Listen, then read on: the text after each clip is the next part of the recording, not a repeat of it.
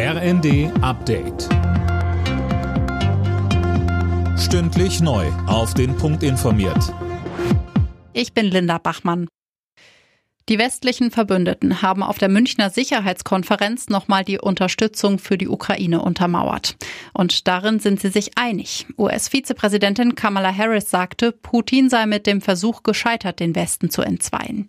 Mit Blick auf die angekündigte Friedensinitiative Chinas sagte EU-Kommissionschefin Ursula von der Leyen. Für mich ist ganz wichtig, nichts über die Ukraine ohne die Ukraine. Die Ukraine muss selber als unabhängiges, souveränes Land entscheiden ab welchem Moment sie bereit ist, sich mit dem Angreifer äh, zu Verhandlungen an einen Tisch zu setzen. Am Rande der Münchner Sicherheitskonferenz hat es wieder mehrere Demos gegeben. Die Polizei zählte tausende Teilnehmende. Unter anderem gab es Kundgebungen zum Krieg in der Ukraine oder der Lage im Iran. Laut Polizei blieb dabei alles soweit friedlich.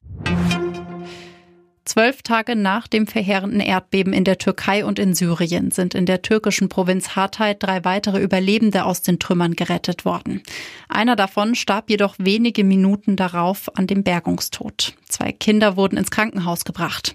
Unterdessen hat Bundeskanzler Scholz den Deutschen für ihre Solidarität und Hilfe für die Erdbebenopfer gedankt.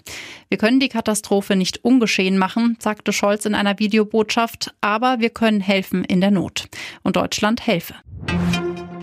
Im Meisterschaftsrennen in der Fußball-Bundesliga hat der FC Bayern erneut gepatzt. In Gladbach verlor der Spitzenreiter in Unterzahl mit 2 zu 3 und setzt damit die Tabellenführung aufs Spiel.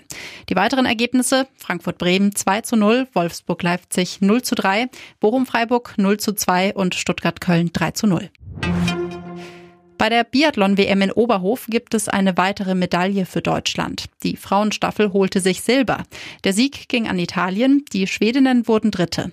Die deutsche Männerstaffel verpasste eine Medaille und wurde Fünfter.